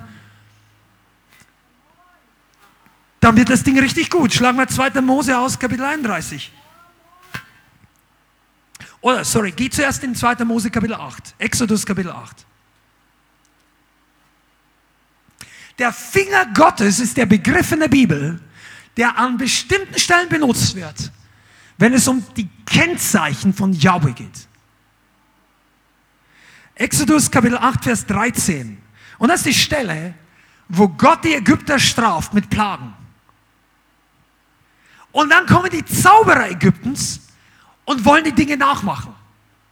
Und in Vers 14, Exodus Kapitel 8, Vers 14, heißt es, die Wahrsagepriester aber machten es ebenso mit ihren Zauberkünsten, um die Mücken hervorzubringen, aber sie konnten es nicht. Und die Mücken kamen, also die Mücken, die Gott geschickt hat, kamen über die Menschen und über das Vieh. Da sagten die Wahrsagepriester zum Pharao, das ist der Finger Gottes. Der Finger Gottes. Gott hat schon 1500 Jahre vorher seinen Daumenabdruck in Ägypten hinterlassen und gesagt, Freunde, such dir mal irgendeinen Gott, der das Gleiche machen kann. Du findest keinen. Komm on, seid ihr hier?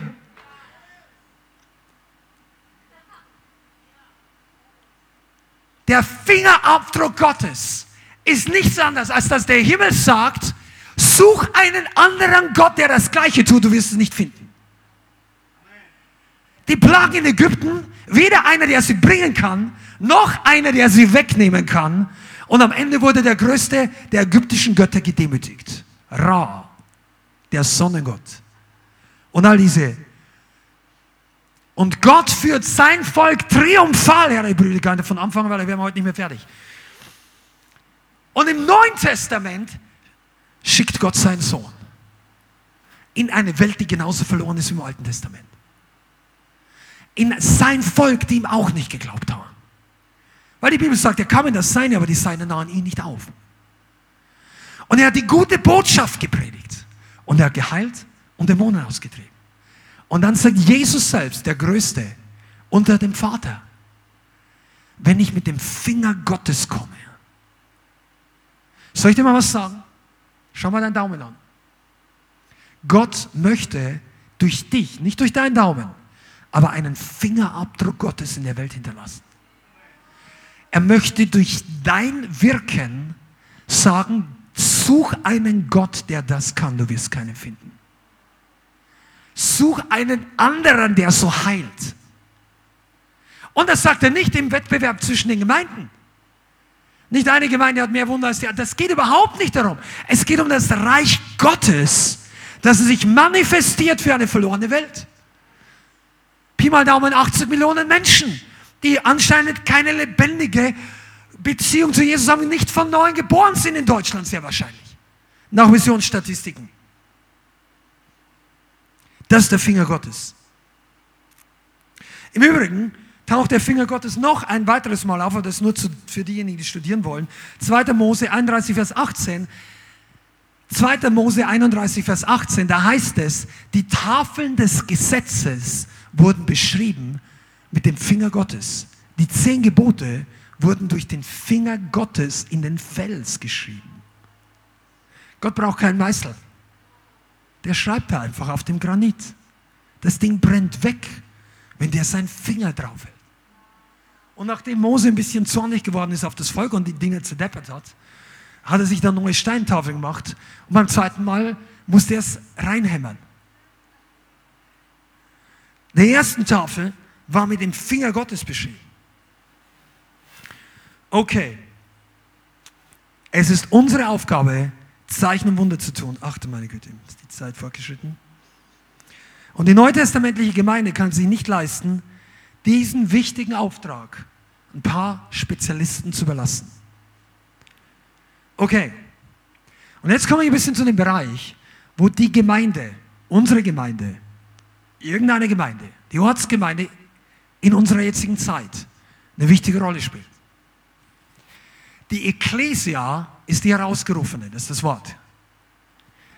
Die Gemeinde nach neutestamentlichem Konzept ist die Versammlung der Heiligen, von denen alle im Reich Gottes sind. Die Gemeinde ist nicht geplant gewesen von Gott als eine Versammlung von Menschen unter menschlichen Plänen, mit menschlichen Traditionen, mit gutem Willen, aber ohne Reich Gottes. Das war niemals der Plan, von Jesus Christus eine Gemeinde zu gründen. Und deshalb machen wir es jetzt mal die letzten 15, 20 Minuten richtig konkret. Wie viel Reich Gottes ist manifestiert in dieser oder in deiner Gemeinde? Nicht nur wie viel sind wir alle da. Wie viel ist Gott da? Wie viel bestätigt Gott sein Wort? Wie viel vom Finger Gottes ist sichtbar in der Endzeitgemeinde? Könnt ihr es verstehen?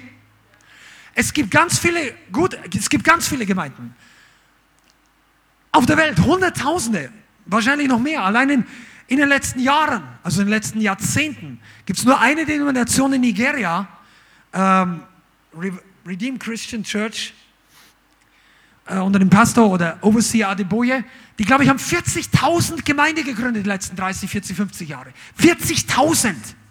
Fünf oder acht Millionen Leute. Die sind weder Pfingstler noch Charismatiker als Bezeichnung, und es gibt viel, in, in Nigeria gibt es mehrere solche Strömungen. Es ist unfassbar, was Gott tut. Die Frage ist also nicht, wie viele Gemeinden gibt es.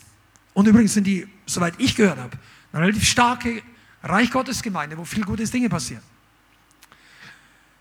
Aber die Frage ist, sind die Gemeinden, die heute noch existieren, Reich Gottes Gemeinden oder Versammlungen unter menschlicher Agenda? Oder eine Mischung dazwischen. Und jetzt, bevor irgendeiner seinen Stift zuckt oder auf die Tasten haut und uns dafür kritisieren will, wir, es geht uns gar nicht um den Rest des Leibes Christi. In dem Sinn, dass man ein paar rauspickt und andere schlecht. Überhaupt nicht. Sondern es geht um die Bestimmung Gottes für alle Christen in der Endzeitgemeinde. Könnt ihr das verstehen? Es, und zwar noch nicht mal, um sich gegenseitig zu vergleichen, sondern damit der Welt, der Rest der Welt, die Chance hat, das Reich Gottes kennenzulernen. Wenn wir uns treffen als eine Gemeinde oder Versammlung unter menschlichem Fokus, menschlicher Traditionen, menschlicher Strukturen, dann ist das nicht automatisch Reich Gottes. Das kann eine hunderte von Jahre alte Gemeinde sein, Kirche oder was auch immer. Es kann aber auch eine ganz moderne Gemeindegründung sein. und trotzdem menschlich gebaut. Könnt ihr das sehen? Vielleicht auf Gemeinschaft. Ich möchte euch ein paar Kennzeichen nur ganz kurz weitergeben, was die Unterschiede sind. Bei einer Reich Gottes Gemeinde steht der König im Mittelpunkt. Der König, nicht nur der Retter, nicht nur der Heiler, nicht nur Yahweh Jireh, mein Versorger, sondern der König, der Herrscher, der, der wiederkommt. Beim Zimmermann setzt du dich hin wie ein Kumpel. Bei einem König folgst du einem Protokoll. Könnt ihr den Unterschied sehen? Für viele Gemeinden kommt Jesus als Zimmermann, als Buddy, als Freund der Zöllen und Sünder. Er ist das. Amen. Aber Reich Gottes ist die Königsherrschaft. Kommt der König in den Gottesdienst? Oder ist nur der Hirte anwesend? Sagst du, ja, Jesus ist doch nicht geteilt. Nein, ist er nicht. Aber manifestiert er sich nur als Retter, nur als Heiler, nur als Gebetsempfänger für Schulden, wo wir Geld brauchen. Und das ist absolut okay. Wir dürfen ihn bitten.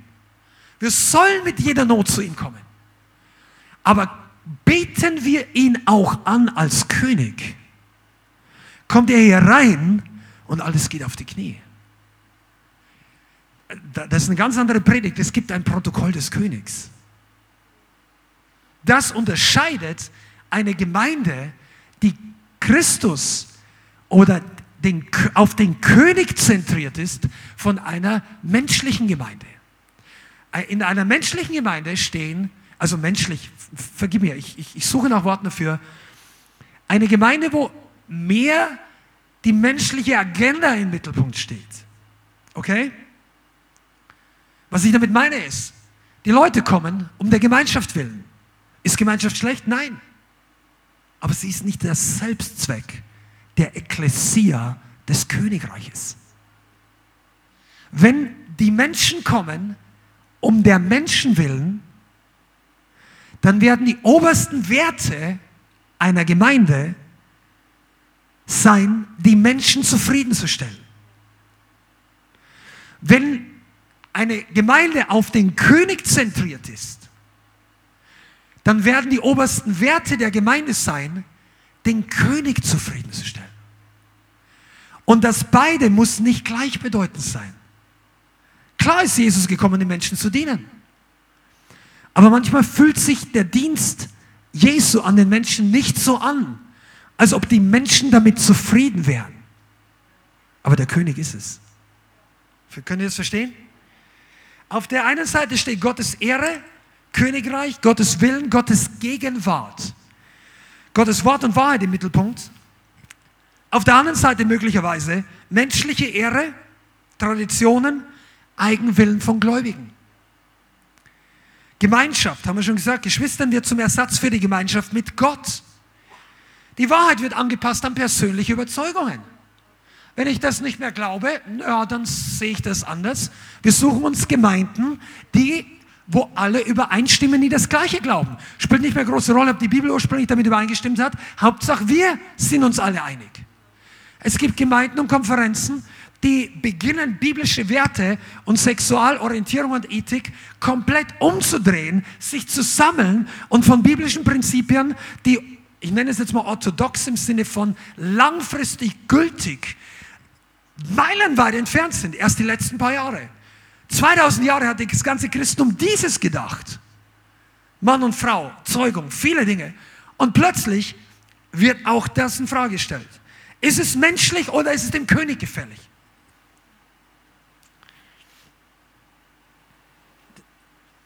Ein weiterer Unterschied zwischen einer auf Menschenbedürfnisse alleine ausgelegte Gemeinde und Leiterschaft und einer Reich Gottes Gemeinde ist das die Reich Gottes fokussierte Gemeinde. Ich nenne sie jetzt auch in der apostolischen Salbung gehende Gemeinde. Scheut keine Konfrontation mit der Finsternis und für die Wahrheit. Sag mal, bist du da? Spätestens jetzt bist du mitten im Leithaus angekommen. Dieses Prinzip, verstehst du? Deshalb ist es wichtig für unsere Gemeinde. Eine Reich Gottes Gemeinde, die, die mit einem Apostel, scheut nicht die Konfrontation mit Mächten der Finsternis. Während hingegen eine Gemeinde, die auf menschlichen Traditionen aufgebaut ist oder menschlichen Wohlfühlumgang, da werden geistliche Werte zurückgefahren, damit Menschen nicht Anstoß nehmen. Weil die Konfrontation dazu führen könnte, dass manche Menschen die Gemeinschaft verlassen oder vielleicht gar nicht erst kommen oder was auch immer. Aber das ist grundsätzlich immer ein Unglaubenskonzept. Wenn du eine Reich Gottes Gemeinde baust, du lest nirgends, come on, sag du lest nirgends in der Apostelgeschichte oder in den Briefen, dass Paulus sagt, pass auf mit den Zeichen und Wundern, die Ungläubige werden nicht kommen, wenn ihr zu viel für Kranke betet. Pass auf mit dem Dämonen austreiben, wenn du zu viel davon machst, kommen die Leute nicht mehr an Gott. Die Bibel sagt das nirgends. Das war eigentlich damals total das Gegenteil der Fall. Die haben Dämonen ausgetrieben, Leute kamen. Weißt du überhaupt, dass Leute, die Angst davor haben, dass Menschen aus dem Gottesdienst weglaufen, mir ist es heute aufgefallen, Bianca, das sind Leute, die das Konzept des, des neutestamentlichen Missionsbefehls komplett auf den Kopf gestellt haben. Die versuchen den Gottesdienst zu gebrauchen und zu evangelisieren und gehen hier auf die Straße oder zu anderen Leuten.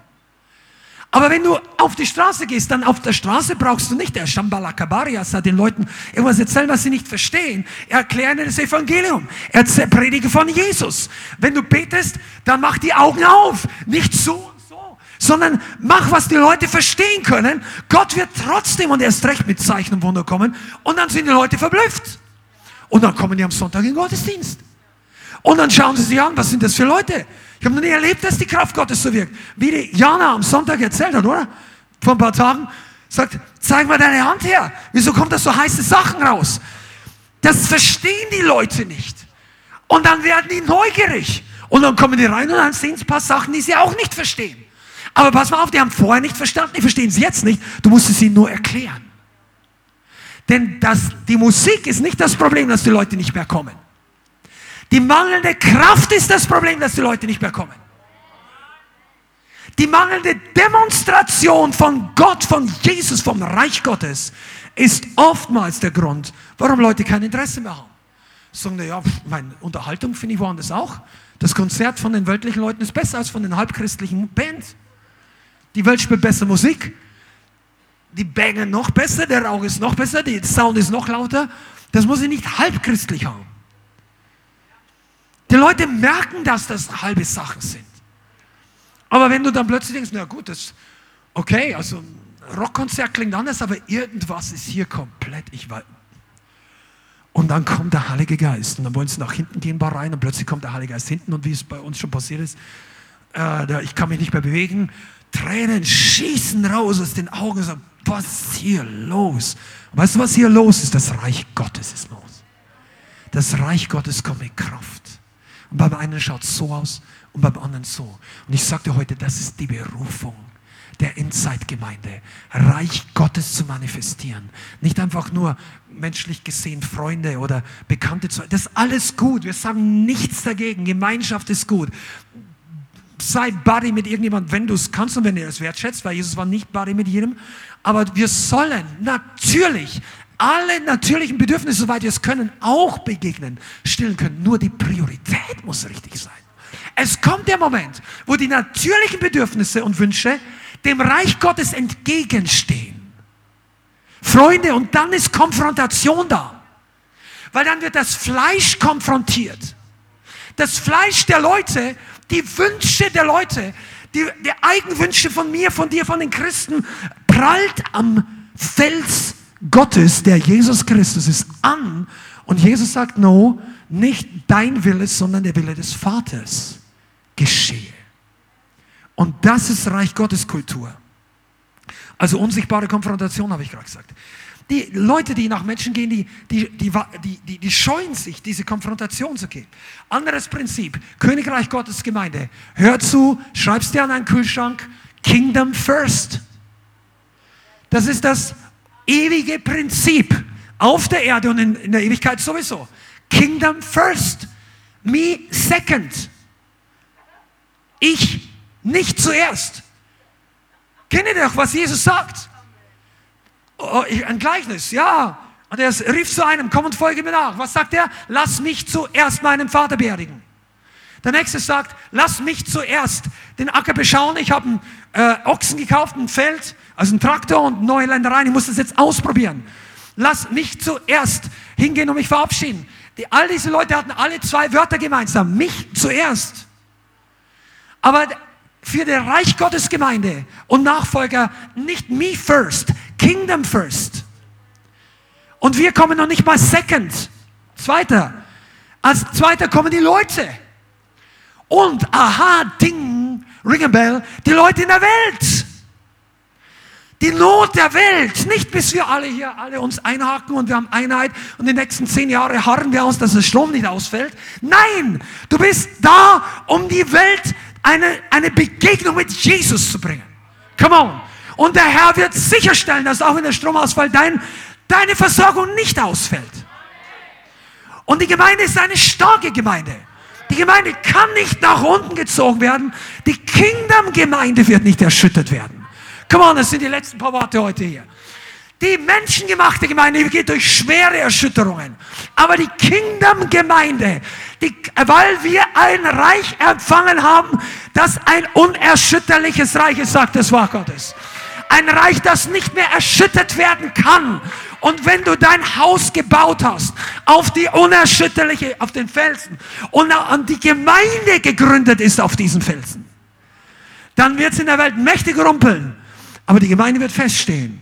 Das heißt nicht, dass unsere Vision nicht wackelt und vielleicht der eine oder andere Zusatzartikel aus unserem Haushalt wegplumpst, wenn hier die ganze Zittern und ich spreche bildhaft. Aber trotzdem gehst du sicher durch, weil nur das, was erschüttert werden soll und kann, wird erschüttert werden. Und deshalb bist du nirgends so sicher in der Endzeit wie in einer Kingdom First Gemeinde. Du hast nirgends so viel Sicherheit. Du hast nirgends so viel Versorgung. Du hast nirgends so viel Gleichgesinnte. Weil lass mir mal sagen, die jetzt alle gleichgesinnt sind, dass die Bibel das gar nicht sagt. Und man muss sich nicht so anstrengen. Und nirgends steht gedrängt, dass du nicht Jack Daniels und alles dich reinsaufen und trinken und rauchen. Und wo steht geschrieben, dass die Hasch nicht rauchen darf. Und, und dann findest du irgendwo Leute, die dich übereinstimmen. Du findest Leute, die mit dir ins Bett springen und sich auch für Christen nennen. Du findest diese Gemeinden, die dich dafür segnen. Aber diese Gemeinden, wer, oh, come on, I'm preaching now, das wird die, diese Gemeinden werden erschüttert. Und wenn die Erschütterung der Endzeit kommt, dann wirst du deine Freunde dort nicht mehr finden. Denn die werden dort auch nicht mehr hingehen. Denn die Kraft ist nicht da. Und sagen wir jetzt nochmal was. Diese Gemeinden liebt Gott genauso. Und weil, weil wir immer unsere speziellen, weil es Leute gibt, dass jedem Haar einen Fußabstreifen drehen wollen. Diese Leute, wie, keiner in der anderen Gemeinde im Willen Gottes ist einen Tick besser als irgendein anderer Christ. Aber der entscheidende Faktor ist, dass du in der richtigen Position bist dass du nicht dich auf menschengemachte Werke verlässt. Weil die Bibel sagt nun mal, am Ende wird nicht nur alles erschüttert werden, sondern der Herr kommt wieder. Und dann wird getestet, was im Feuer wird getestet, welche Werke Bestand haben. Wisst ihr, was das bedeutet? Eines Tages stehen du und ich alleine vor Jesus. Ich stehe noch nicht mal mit der Bianca da. Vielleicht ist sie irgendwo da, vielleicht, aber Gott fragt mich nicht, ja, ich, und ich sage dann, ach, meine Frau, das war alles richtig schwer. Die ersten paar Jahre, ach, was haben wir gestritten und das geht all. Und du kannst mir die ersten Jahre. Nein, Gott sagt, ich wollte Frucht sehen. Und für die Zeit, wo keine Frucht da ist, da gibt es nur eine Lösung: Buße. Und zwar rechtzeitig. Und dann schlag, sollte sich jeder an die Brust schlagen und sagen: Herr, vergib mir, hilf mir, wasche mich, aber lass mich Frucht bringen. Lass mich vorwärts gehen. Ich möchte das jetzt abschließen dass wir waren beim apostolischen, der apostolischen Salbung, der Apost des apostolischen Dienstes. Es gäbe so viel darüber zu sagen. Wahrscheinlich werden wir in Zukunft noch ein bisschen mehr darüber reden. Aber du darfst dich hundertprozentig dazu zählen zu der Gruppe der Jünger der Endzeit, die Gott gebrauchen möchte, um sein Reich mächtig zu demonstrieren. Aber das kommt nicht so von heute auf morgen nicht, das ist kein Selbstläufer. Aber wenn du in einem Umfeld bleibst, in dem Kingdom First, in dem dir zugesprochen wird, du kannst das, du bist gesegnet, Gott will durch dich wirken, jetzt mit Reife und Autorität und du bist hier nicht, hier macht nicht, hier kann nicht jeder den anderen, das andere Team übernehmen, es ist keine Anarchie im Reich Gottes, ja, aber du hast hier, auch hier und vielleicht hoffentlich auch in deiner Gemeinde, die Möglichkeit zu wachsen, zuzunehmen und ich sage dir, hier haben wir gerade erst mal angefangen und die Gemeinde wird wachsen und die, die Wunder werden zunehmen. Und die Demonstrationen werden wachsen. Und der Feind wird aufstehen. Aber die Gemeinde wird siegreich sein. Amen. Vielen Dank fürs Zuhören. Wir hoffen, die Botschaft hat dich inspiriert und weitergebracht. Diese und noch mehr Botschaften findest du auch als Livestream auf unserem YouTube-Channel, zusammen mit Live-Worship und vielen bewegenden Zeugnissen. Wir würden uns freuen, wenn du auch mal in unserem Gottesdienst vorbeischaust. Alle Infos dazu findest du auf unserer Webseite, auf Facebook oder Instagram. Links dazu findest du in der Beschreibung. Schreib uns gerne dein Zeugnis oder dein Gebetsanliegen unter info at lighthouse.center. Tschüss und bis zum nächsten Mal.